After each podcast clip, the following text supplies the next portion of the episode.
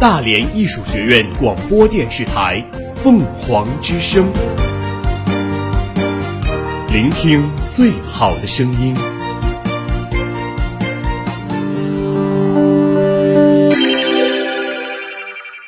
今日天气：今天大连晴，下午两点达到全天最高温度十二摄氏度，最低温度六摄氏度，北风四至五级转五至六级。根据最新日报，目前本市空气质量指数为四十五，评价等级为优。明天五度到十三度，北风四至五级，空气质量指数为四十，评价等级为优。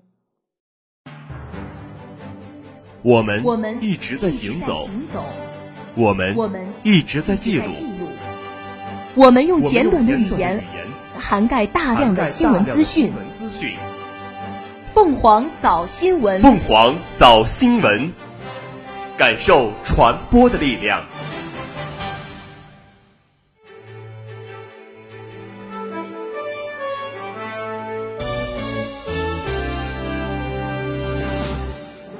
各位听众，早上好！今天是二零一九年十一月四号，星期一，农历十月初八。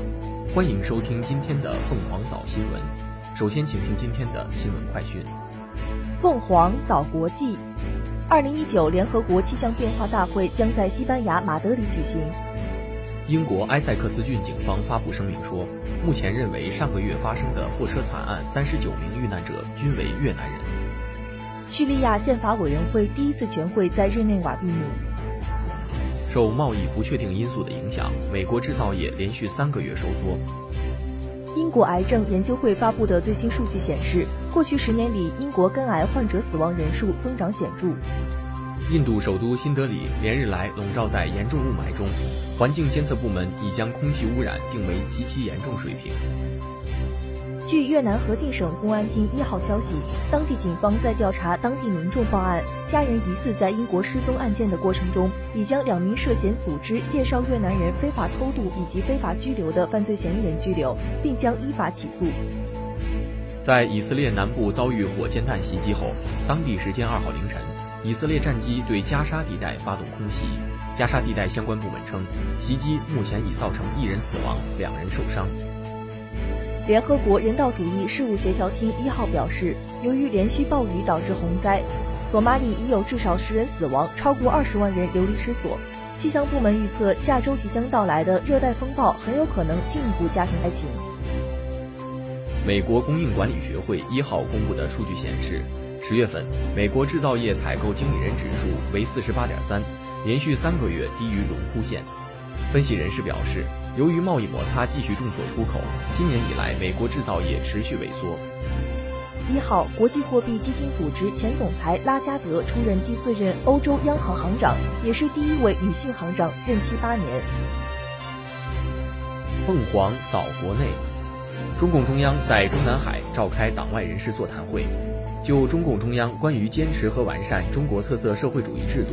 推进国家治理体系和治理能力现代化若干重大问题的决定，听取各民主党派中央、全国工商联负责人和无党派人士代表的意见和建议。中共中央总书记习近平主持座谈会并发表重要讲话。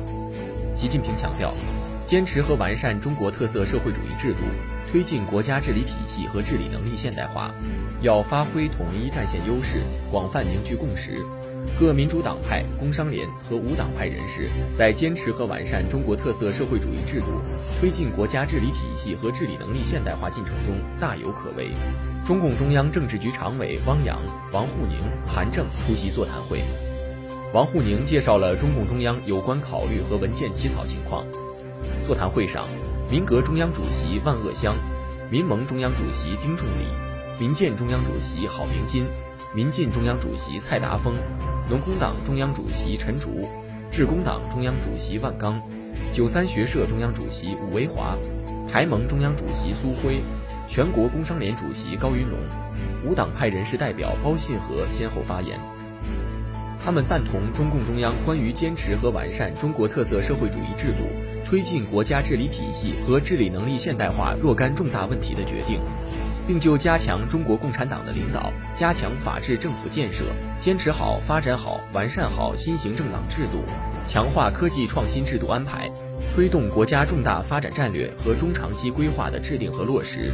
建设负责任的世界科技强国，强化基层社会治理体系，强化实现共同富裕的制度保障，加强民营经济领域党建工作的制度建设，加强对国家治理体系的理论研究和教育宣传等提出意见和建议。在认真听取大家发言后，习近平发表了重要讲话。他表示，大家对决定稿提出了很多有价值、有见地的意见和建议，对修改好决定稿很有帮助。我们将认真研究和吸收。习近平指出，中共十九届四中全会是中共中央站在两个一百年奋斗目标的历史交汇点上召开的，要对坚持和完善中国特色社会主义制度，推进国家治理体系和治理能力现代化作出政治宣示。我国国家治理体系和治理能力是中国特色社会主义制度及其执行能力的集中体现。我国国家治理的一切工作和活动都依照中国特色社会主义制度展开，并在这一过程中不断积累经验，提高水平。我们现在要做的，就是在坚持和完善中国特色社会主义制度的实践中，推进国家治理体系和治理能力现代化。习近平强调。在新中国成立七十周年的重要历史时刻，要把新中国成立以来我们国家在社会主义制度建设、国家治理体系和治理能力建设方面的经验好好总结一下，进而，在运用历史经验的基础上，明确未来一个时期制度建设、治理体系和治理能力建设的着力点和目标任务。希望大家聚焦新时代党和国家事业发展的目标任务，充分发挥各自优势。在深入调研的基础上，提出具有前瞻性、战略性、可操作性的意见和建议。丁薛祥、王晨、刘鹤、杨小杜、陈曦、郭声琨、王坤明、尤权、肖捷、张庆黎、何立峰，中央有关部门负责人出席座谈会。出席座谈会的党外人士还有陈晓光、郑建邦、辜胜祖、刘新成、何为、邵红和蒋作军、李岳峰。谢金荣、宇如聪等。十一月一号出版的第二十一期《求是》杂志发表中共中央总书记、国家主席、中央军委主席习近平的重要文章，在中央和国家机关党的建设工作会议上的讲话。文章强调，新形势下，中央和国家机关要以党的政治建设为统领，着力深化理论武装，着力夯实基层基础，着力推进正风肃纪。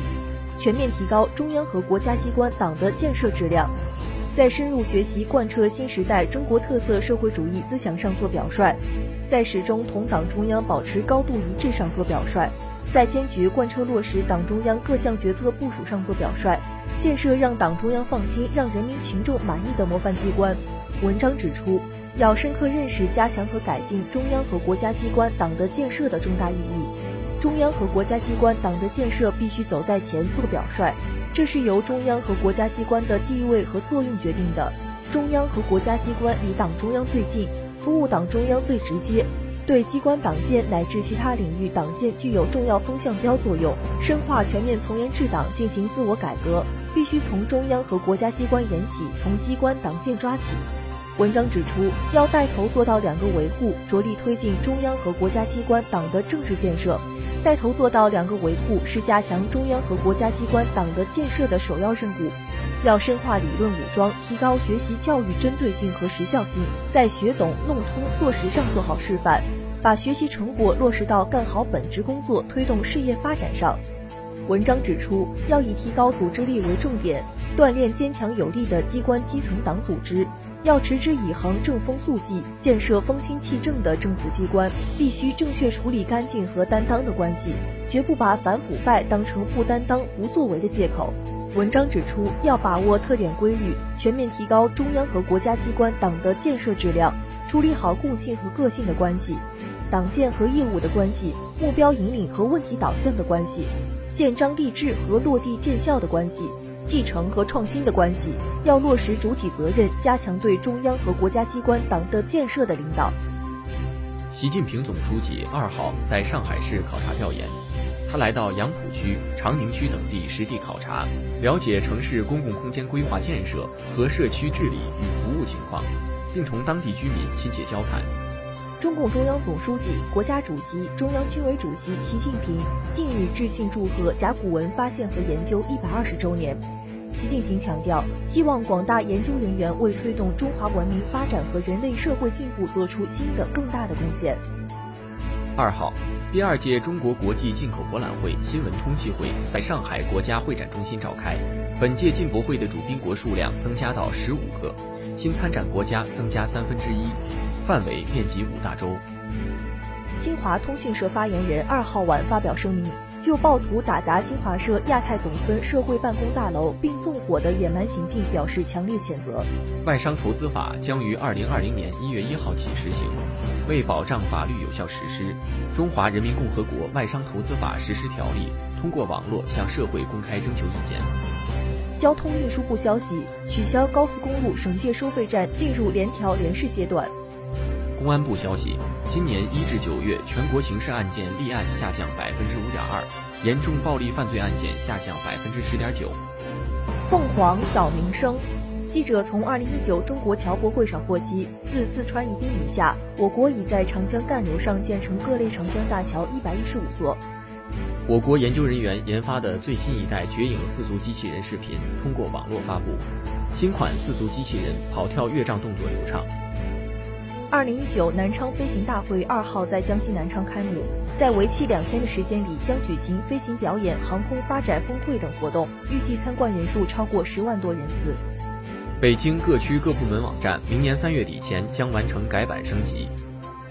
首届越国高等级贵族墓园在浙江安吉被发现，距今至少有两千五百多年的历史。长春大学一万零二百二十三名师生进行手语合唱活动。创下最大规模手语表演吉尼斯世界纪录。近日，山东烟台一罐车车身被迷宫污损，上面写着“静静忘了他吧，我开大罐养你”。交警看到后被逗乐。经查，该车行车记录未正常运行，反光标识、车牌号等被遮挡，交警对司机进行了相应的处罚。湖北襄阳马拉松比赛志愿者称领到发霉面包，赛事组委会办公室回应，已责成相关部门调查处置。广东中山警方破获一起制售假酒案，查获价值一千七百多万元的假洋酒，犯罪团伙两三分钟就勾兑出一瓶高档酒，在网上销往全国。贵州贵阳一名二十一岁女子拍艺术照九天后，疑似与影楼产生纠纷自杀身亡，当地市场监管局和公安局已介入。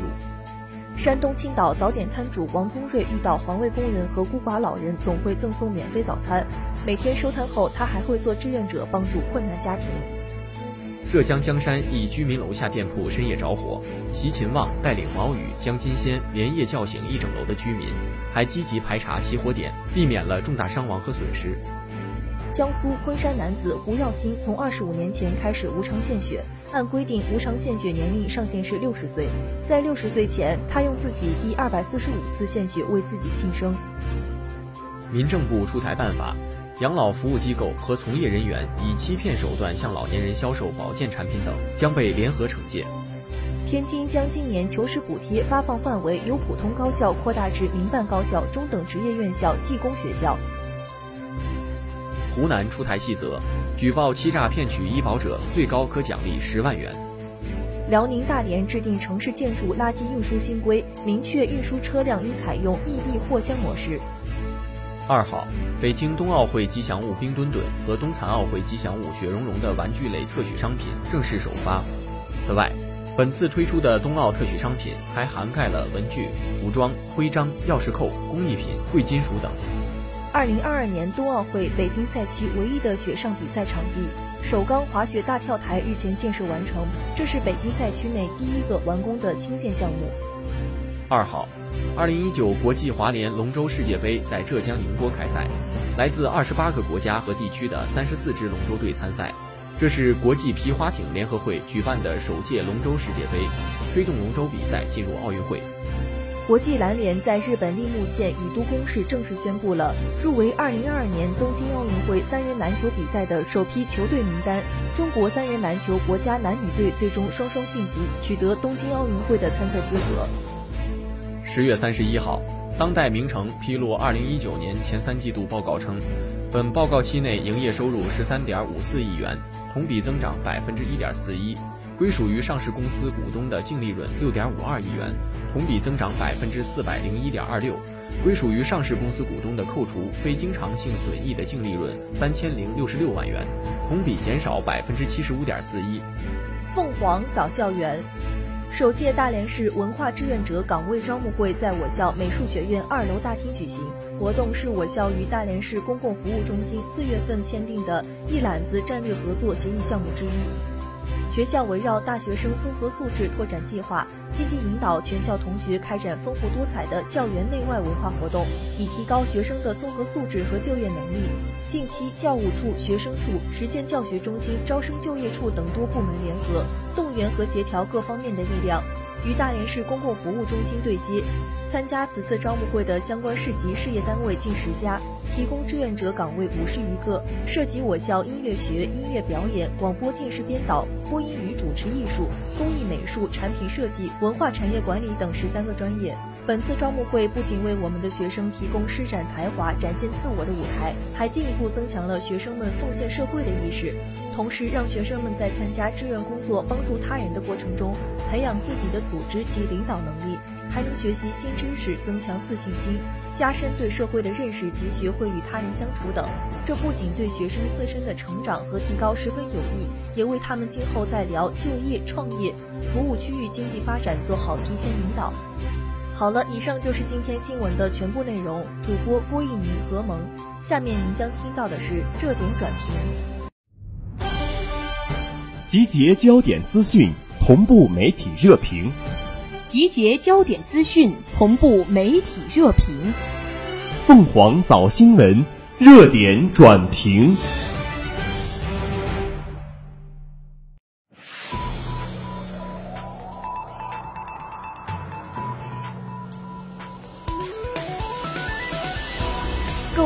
早上好，欢迎收听热点转评。眼看着万众瞩目的双十一就要到了，不只是全国上亿人的剁手党摩拳擦掌。积极备战这个一年一度的购物狂欢，就是来自世界各地无以计数的消费者也紧紧盯住了这个中国人发明的、已经走入全国消费领域的盛大节日。各大商家都纷纷提前进入临战状态，或者是提前备足货源，或者是早在一个月前就召开各类发布会、吹风会，介绍各自的拿手商品。如今的双十一，经过了十年的发展和积淀，已经积累了足够的业绩和经验，也接受了无数消费者的洗礼。这场全民的盛大购物狂欢，其意义早已不再是单一的购物活动，而是成为一种商业文化、网络文化的结合体。年年刷新的双十一消费额度，某种程度上印证了我国消费内需的极为强劲的势头。而消费升级不仅体现在消费额度上，如今的消费升级更表现在消费者对质量商品、品质商品的追捧上。过去那种只图便宜、捡到篮里都是菜的消费冲动，已经越来越少。且不说双十一这天各大电商平台的战绩又会再创新高，就是双十一带来相关行业的巨大商机，如带给快递业、包装业等巨大市场份额。京东大数据显示，二零零八年消费者的消费主要还集中在日用类商品上，而到了如今，无论是消费的广度还是深度，都在向全品类拓展。食品、美妆、服装等代表着品质化生活、消费升级的品类，订单量占比增长最快。不少电商都推出商品房、汽车的较低折扣的销售，因此如今双十一的商品已经囊括人们的衣食住行的各个方面。然而，狂热的消费剁手在这一天并不都能带来你所急需得到的货真价实的商品。记得中消协在前年就发布过双十一价格发布报告。指出过，对十六家网络购物平台调查后，共选出六百六十八款商品，涉及服装鞋帽、手机数码、食品特产、化妆洗护、家居家纺、母婴用品、商品配饰、家居电器以及其他日用品等九大类品。发现有八成商家并没有便宜，还有不少电商在价格上的数字泡沫。我们在买出世界水平之后，会发现有的商品价高质低，甚至以次充好。还有的发货缓慢、退货艰难、维权不易。总之，在激情澎湃下一气呵成的剁手，并没有换来如意的生活。还有不少消费者由于缺少居家过日子的经验，买了很多多年之后都要闲置的商品，一味的追求虚荣，满足一时的购物快感，而忽略自身的经济实力，从而债台高筑。看来冲动消费的剁手并不是最好的购物状态。消费需要理智，不能仅仅凭借激情。双十一对自己、对商家都是机会，但是要量力而行，适度克制自己的欲望，只买对的，不买贵的，才是最清醒的表现。好了，以上就是今天的全部内容。主播郭一鸣，在蜻蜓 FM 搜索大连数学院可同步收听我们的节目。我们下期再见。